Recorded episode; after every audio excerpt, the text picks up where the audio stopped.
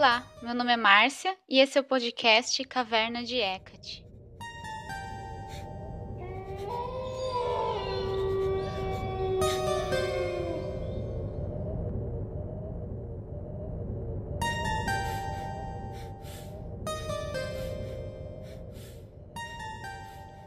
Normalmente, quando as pessoas pensam na deusa Hecate, a primeira coisa que elas pensam é que ela é uma deusa negra, que ela é ligada à morte, ao submundo.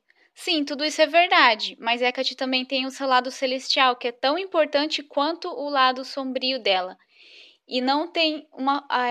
entre esses dois lados, não tem um que é melhor ou pior. Na verdade, os dois fazem parte dela, e por isso que ela é uma deusa tão linda, tão complexa, cheia de mistérios e que tem tanto a oferecer para nós. Então, hoje eu vou falar desse lado celestial de Hecate, principalmente Hecate como soteira, que é salvadora, como alma cósmica do universo, no contexto dos oráculos cáudios. Vou explicar tudo isso para vocês. Então, vamos lá, vamos começar.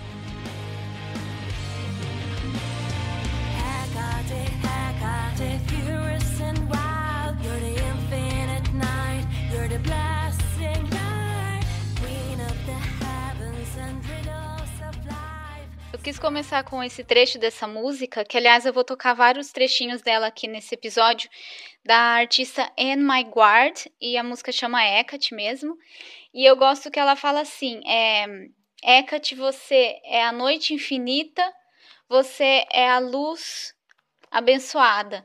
Então eu gosto muito dessa dualidade de Hecate. É, porque através disso ela tem o balanço, né? Como eu disse, é, ela tem tanto o lado dela de sombra como de luz, tanto ligado ao submundo, ao mundo inferior, como ao mundo superior e também ao mundo médio, que é o nosso mundo, né, a Terra, por conta dela reinar sobre o céu, a terra e o mar. E quase tudo que eu vou falar hoje é baseado no livro Hecate Soteira, da escritora Sarah Iles Johnston, ela não é uma bruxa, na verdade, ela é uma estudiosa, é um, um livro mais acadêmico, mas é um livro muito interessante, é uma das leituras que eu considero assim mais importantes que influenciam, tanto influenciaram a visão de Hecate na época que, que existiu, né, os oráculos cáudios, que eu já vou explicar melhor o que, que são eles, quanto hoje em dia, que vocês podem ver, assim, pelo que eu vou falar, que influencia muito a visão que os devotos e pessoas que trabalham com Hecate atualmente deriva disso. Então, para a gente entender da onde que veio isso e até aprofundar essa visão e saber o que, que a gente acredita ou não, o que faz parte da nossa prática pessoal ou não. Então, é muito importante conhecer mais e sempre saber mais sobre Hecate, entender como outras pessoas viam ela e como a visão dela foi evoluindo ao longo do tempo. Primeiro eu vou falar para vocês então o que, que é os oráculos cáudios. Na verdade, eu sempre pronunciei cáudios é, com o cal mais forte, mas na verdade eu vi alguns pesquisadores pronunciando caldeus. Então, se eu pronunciar um pouco dos dois aqui, não se incomodem, tá? E o que, que é? São um conjunto de versos em hexâmetros que floresceu no segundo e terceiro séculos depois de Cristo. E eles são o primeiro testemunho da teurgia, que foi uma doutrina que marcou o desenvolvimento de todo o neoplatonismo a partir de Porfírio. Mas a gente não vai entrar muito nessa parte porque é muito complexo, assim.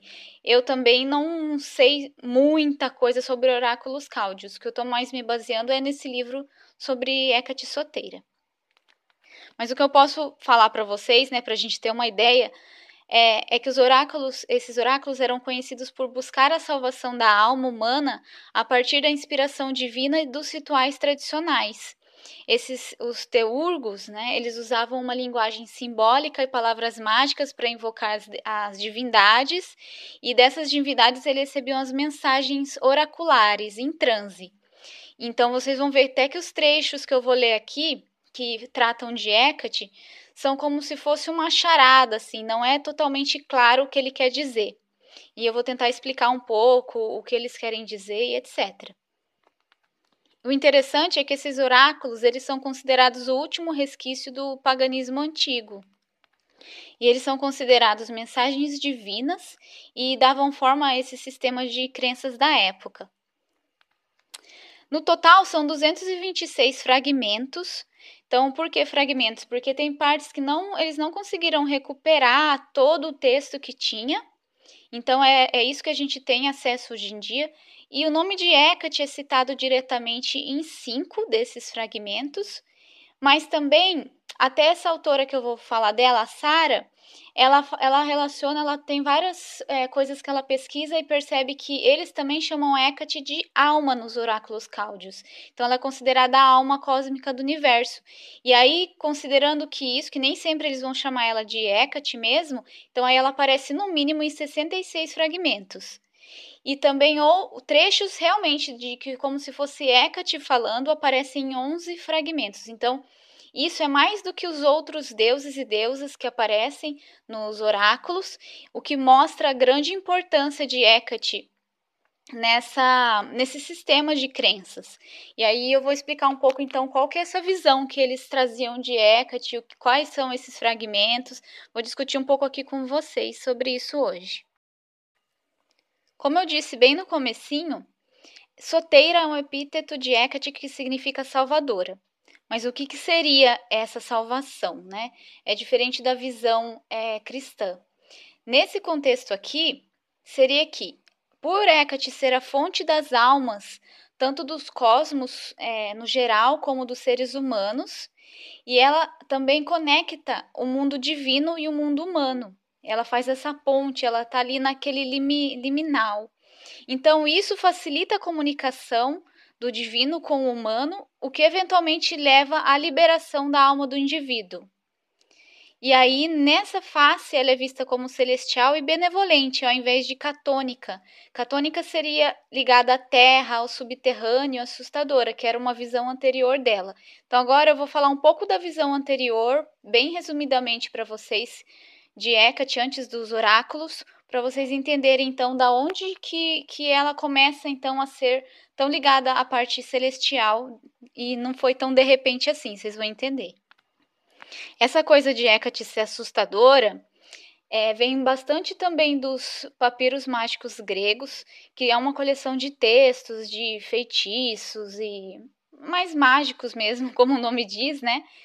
E que fala bastante de Hecate, porém lá Hecate é vista então como uma deusa ser temida, e até tem um epíteto dela que é Brimo, que significa terrível de chamas crepitantes. E aí então vem essa parte que ela é uma deusa também ligada à terra, ao submundo. Mas antes disso, a primeira vez que Hecate é citada na literatura grega é na Teogonia, e na teogonia ela tem esse papel como mediadora entre os humanos e os deuses já. Como já nos oráculos, eles resgatam isso dela, não é algo que surgiu do nada. E aí também no hino homérico a Deméter, a participação de Hecate é bem pontual, porém toda vez que ela surge, os lugares e os momentos são de transição ela ajuda é, Deméter, ela ajuda Perséfone, sempre naqueles momentos que tem as mudanças, né? E é dito nesse inomérico a Deméter que Hecate estava ao mesmo tempo na frente e atrás de Perséfone. Então mostra o papel dele, dela de ser guia e protetora. Também tem então essa ligação de Hecate com os pontos de passagem de encruzilhadas, portas e outros locais liminais que já vinha antes. Então, tudo que toda essa visão de Hecate, tanto dos oráculos caldios quanto anterior, é que ela sempre ela tá sempre nos liminais e ela tá sempre atuando como uma mediadora entre uma coisa e outra. Ela é aquela coisa que liga. Ao mesmo tempo que ela bloqueia, ela seria o portal e ela estaria diante do portal, que tem um epíteto dela que é propilaia, e ao mesmo tempo ela é a chave, que é a Kleidokos, que seria então esse papel dela de mediadora, tanto mediadora como divisora. Nos oráculos, eles chamam isso de mundo inteligível e mundo sensível. Eles falam que Hecate está na borda entre esses dois mundos. Ela age como uma barreira, mas ao mesmo tempo ela conecta. Esse mundo inteligível, pelo que eu entendi, ele é mais então o nosso mundo físico, das coisas que têm um começo, meio e fim, né, cíclico. e o mundo sensível seria mais um mundo espiritual. E é interessante que eles veem então Hecate como a fonte das almas, né? Ela seria a fonte das almas, ao mesmo tempo ela é a alma cósmica do universo. E é um conceito bem complexo, porque hum, vocês vão ver um trecho aqui que eu vou ler, ó, que é até difícil de entender, mas fácil eu ler e vocês tirarem as suas próprias conclusões, né? Porque Hecate aqui ela é responsável tanto por dispersar a alma cósmica e as almas individuais é, de, de todos os seres pelo universo. Eu vou ler aqui. Encontra-se bem no centro do corpo do cosmos, mas é difundida por todo o corpo de forma a incluir também o corpo do cosmos. Em outras palavras, a alma onipresente marca ao mesmo tempo o ponto axial em torno do qual o cosmos é formado e sua fronteira externa. Então, ela meio que estaria eh, permeando tudo ali.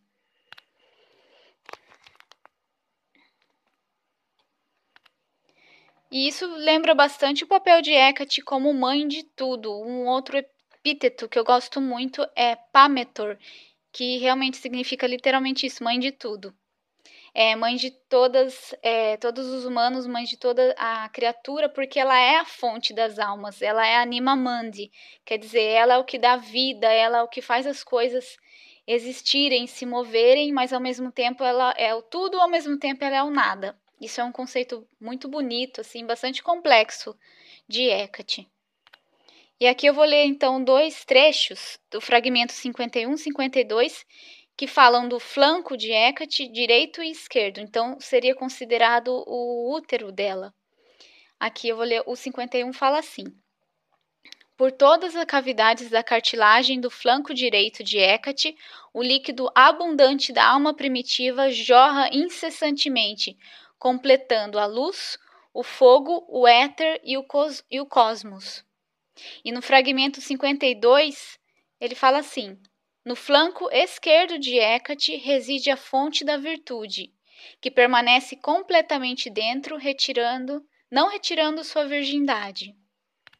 Porque é, Hecate, então, era considerada uma deusa virgem, e apesar de ter filhos e ser a fonte das almas, eles falam que não retira a virgindade dela, né?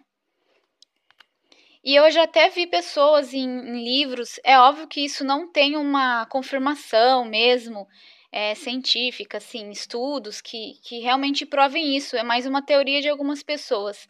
Essa visão, ela acaba entrando um pouco na parte do cristianismo, e tanto que tem pessoas que consideram Hecate é, Nossa Senhora Aparecida.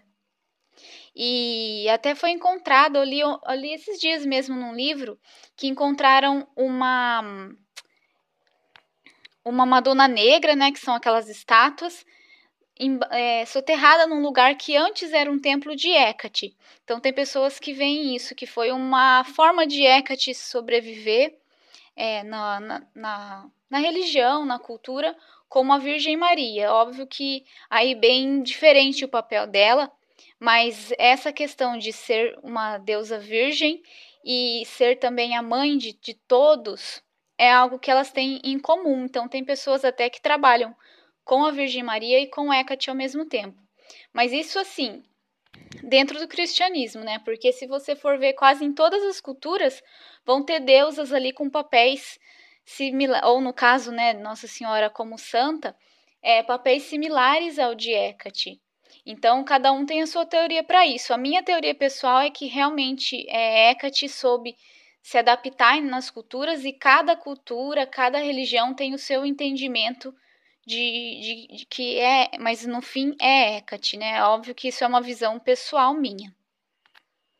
E aqui nos oráculos cáudios também fala que eles sim, sincretizam Hecate com Rhea, que é outra deusa. Então, nesse fragmento vocês vão ver eu falando Rhea, mas na verdade eles falam que é o mesmo que Hecate. Rhea é verdadeiramente a fonte e o fluxo das noéticas abençoadas, que seriam as substâncias pois ela é a primeira de todos no poder e, tendo recebido em seu maravilhoso ventre, ela derrama uma geração, no sentido de procriação, giratória sobre, é, sobre tudo. Então, é, finalizando essa parte da visão de Hecate como a alma, eles falam que a, é, a alma é composta por uma mistura de componentes indivisíveis, que eles não mudam e são invisíveis. E também tem os componentes divisíveis, que sempre mudam e são físicos. Então, é um pouco relacionado com aquela parte que eu falei do mundo inteligível e o mundo sensível. A alma tem as, essas duas partes. E o ato mais significante desse processo é a unificação dessas duas partes na mistura final. E a alma é composta e, portanto, unifica princípios opostos, porque seria o físico e o não físico. Então, é na minha visão, o físico seriam então as almas nossas que estão encarnadas, que somos humanos e, e animais, plantas, todos os seres vivos, e a, a, o componente indivisível seria a Hecate. Mas ao mesmo tempo que ela é a alma, ela também é a fonte das almas. É bem, bem complexo mesmo, né?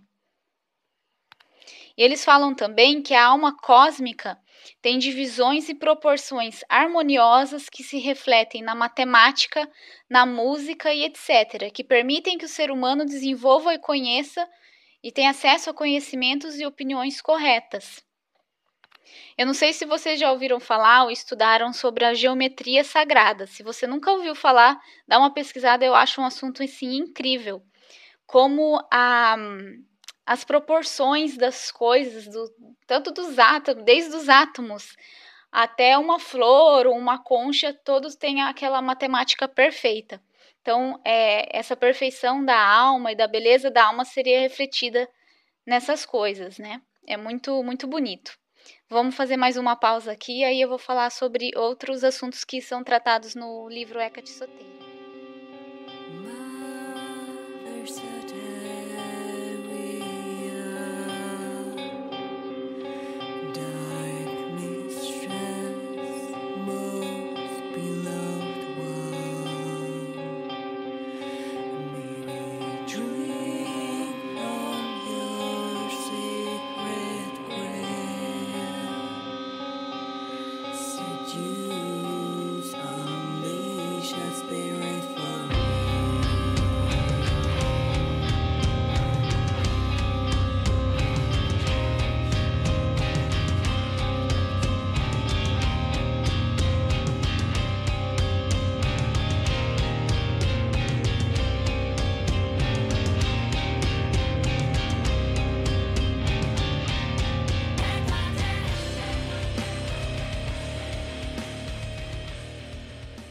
Coisa muito interessante aqui nos oráculos caldeus é que Hecate antes era ligada aos liminais de uma forma mais concreta no nosso mundo físico, né? Por exemplo, em portas e encruzilhadas.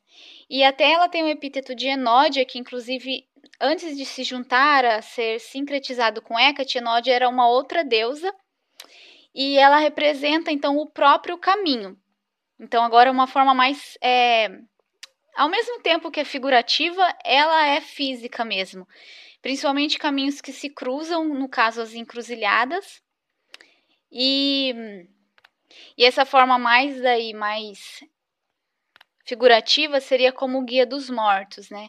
E as bordas, ao mesmo tempo que pertencem aos dois lugares, não pertencem a lugar nenhum. Então é como se fosse um limbo caótico. É por isso que esses locais passaram a ser associados com fantasmas, com pessoas da margem da sociedade, né?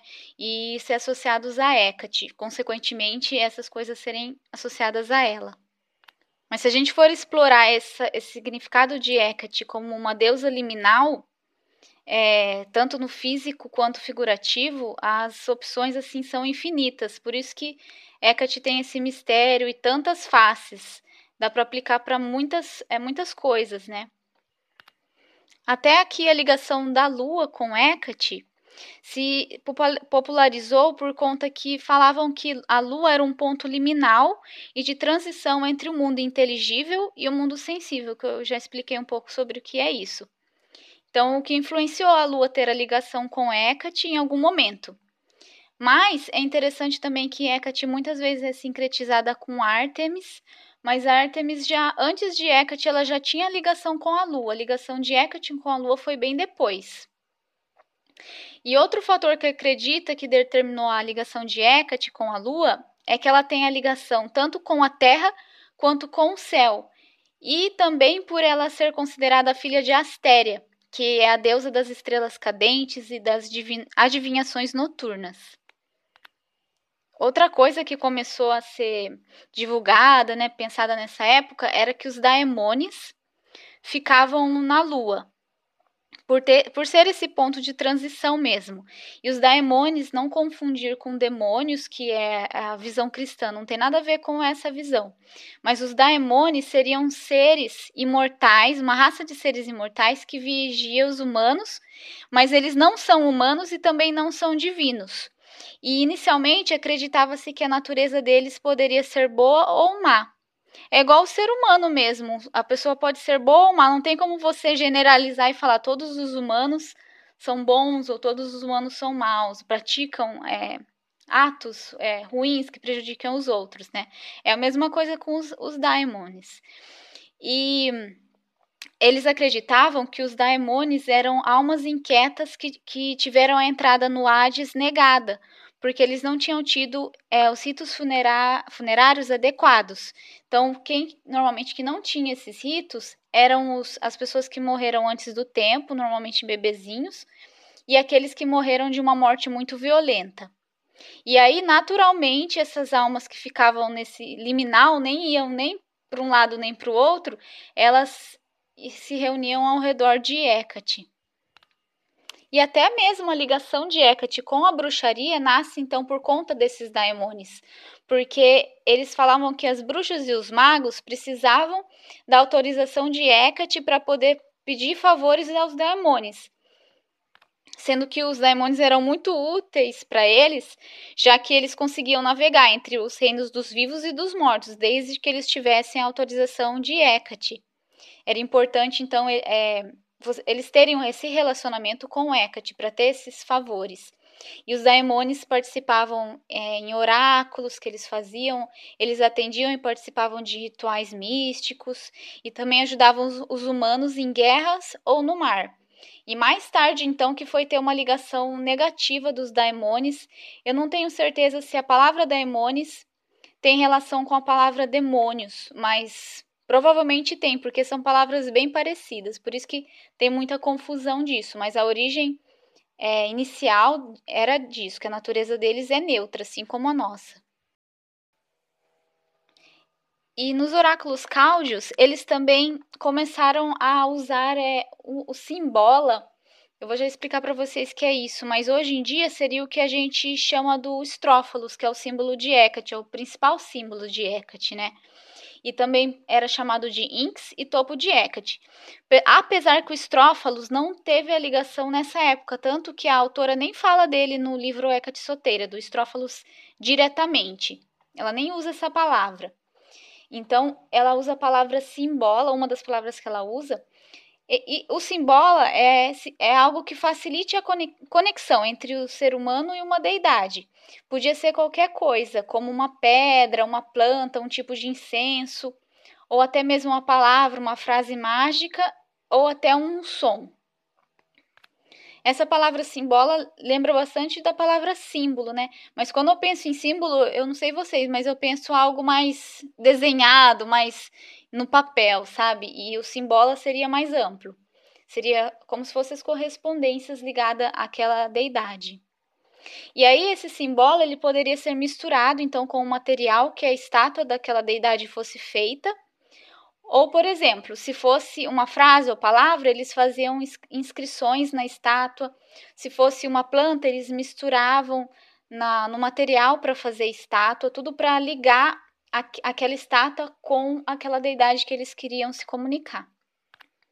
E mesmo nessa época aí, com ligação dos oráculos cáudios, tem um oráculo de Eusébios, que tem uma descrição que Hecate, é como se Hecate estivesse falando como fazer e consagrar uma estátua a ela. E aí eles, os estudiosos não sabem se essa estátua seria para fim de adoração ou para ser usada como oráculo, mas eu achei que é um pouquinho dos dois. Eu vou ler o trecho para vocês aqui e vocês vão entender. Mas faça-me uma estátua, purificada como eu te ensinarei. Faça o formato com arruda selvagem e adicione pequenas criaturas, lagartos domésticos, como adornos. E amassando com esses animais uma mistura de mirra, goma e olíbano. E indo lá fora, sob a lua crescente, termine essa imprecação, orando você mesmo. Tome tantos lagartos quanto minhas formas, e faça todas as coisas que eu ordeno com cuidado. Faça uma casa espaçosa para mim, com galhos de louro entrançados. Em seguida, ofereça muitas orações à minha imagem, e durante o sono você me verá perto.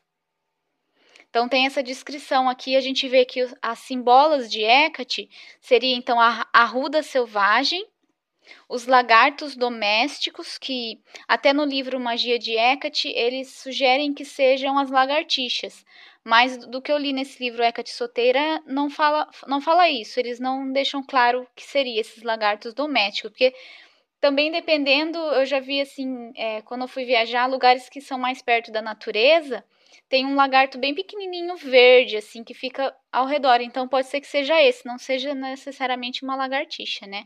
A gente não sabe que animais, que, que, que lagarto que era esse naquela época e naquela região. E também seria é, mirra, e o Líbano, que são, e Gam, que eles falam que eu traduzi como goma, mas eu acredito que os três são resinas. É, acredito não, mirra e olíbano são resinas, e essa goma eu acredito que fosse algum tipo de resina. Então é bem interessante essa associação aqui. E aí, outra coisa que eles falam aí com que eles chamam do topo de Hecate, que hoje a gente fala que é o estrófalos. Porque sempre a gente vê o símbolo do estrófalos como algo reto, como se ele não fosse tridimensional. Porém, vocês vão ver nessa descrição que ele seria então tridimensional.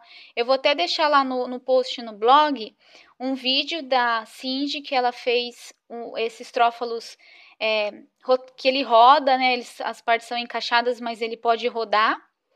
E também eu vou deixar um artigo lá que tem a, as fotos, é, desenhos de jarras, desenhos antigos assim que são em museus que mostram como que era esse topo de Hecate. Agora eu vou ler aqui a descrição para vocês de como ele é.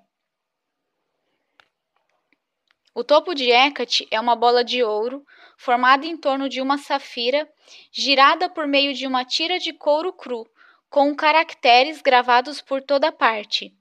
Girando, os teurgistas costumavam fazer invocações e eles costumavam chamá-los, esses topos, de inges ou inks, sejam esféricos ou triangulares, ou de alguma outra forma.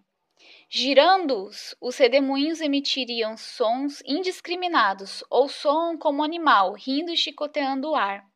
O oráculo ensina que o movimento do topo, tendo um poder inefável, opera o rito, e é chamado topo de Hecate porque é consagrado a Hecate.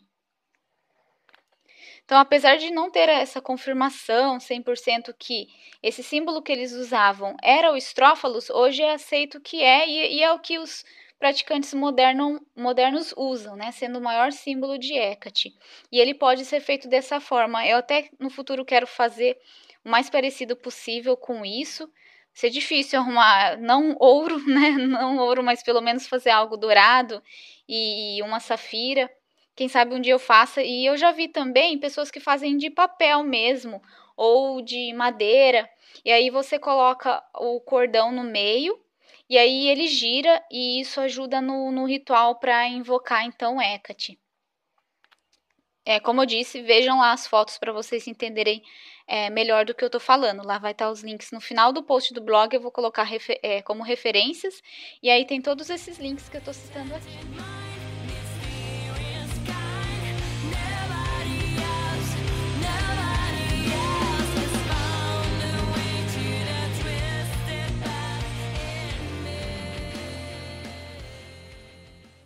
A última parte que eu vou falar aqui sobre os oráculos caldeios e o livro Hecate Soteira é um capítulo do livro que chama Epifania de Hecate.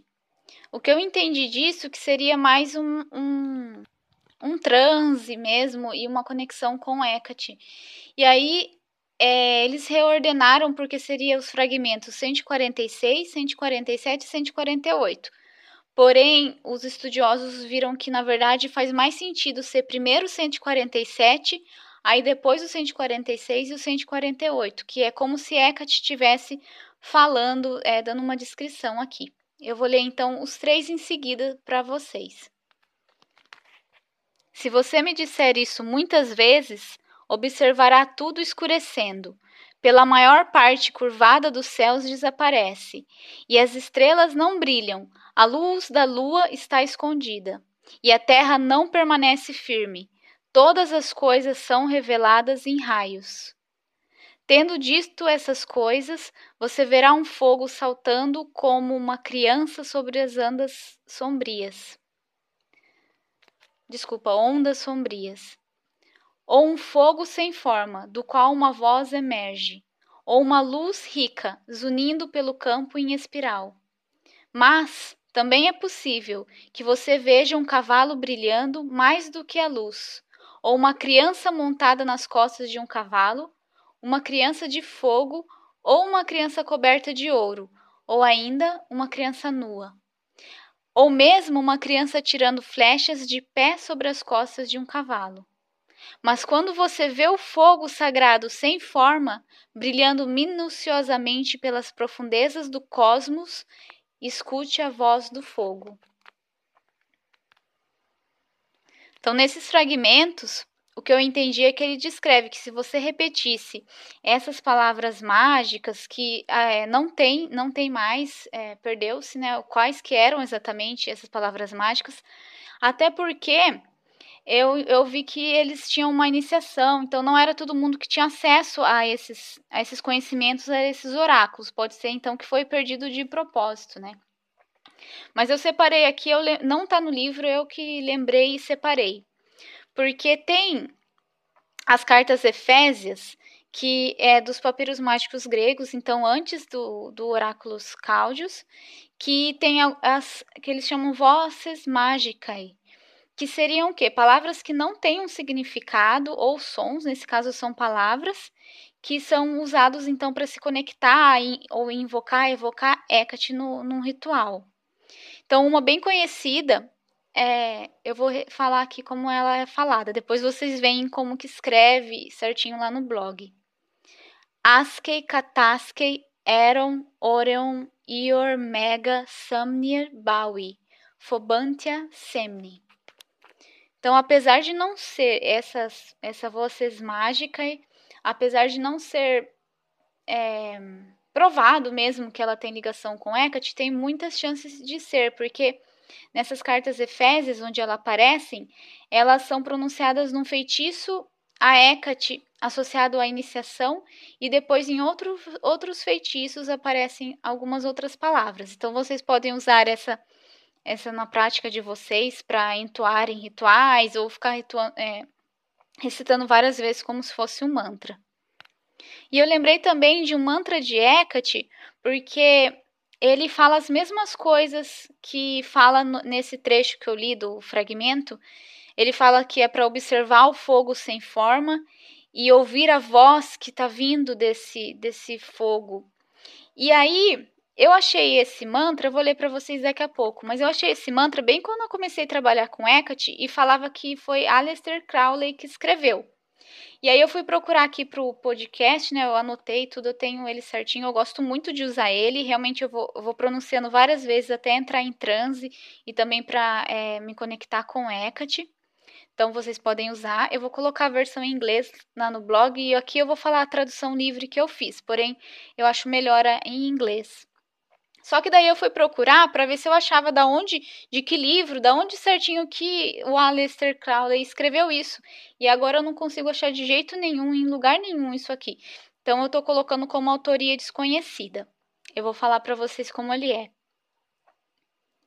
Observe o fogo que queima sem forma, ouça a voz que sussurra através dele. Atrás da alma, Hécate sombria, numênica, harmônica, caótica, catônica. Então ele é assim, e, e a, na verdade a versão é em inglês. O que eu acho é, aqui interessante é que ele fala que tanto é, é tanto é harmônica como caótica, né? O que mostra esse, essa, esses, todas as faces dela. E a palavra numenic, numênica eu coloquei porque era numenic, só que eu não consegui achar a tradução dessa palavra. E também catônica é também é uma tradução que eu estou inventando aqui, porque eu não achei o jeito que, que traduz certinho essa palavra catonic, que é do grego e significa da terra. Então é isso, vocês podem ver lá para usar. Eu gosto muito desse mantra.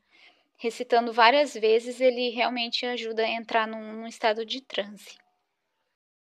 Então, resumindo mais ou menos aqui tudo que eu falei, a gente pode falar que os oráculos cáudios foi o primeiro sistema que igualou Hecate à alma cósmica, como se a Hecate fosse a alma cósmica.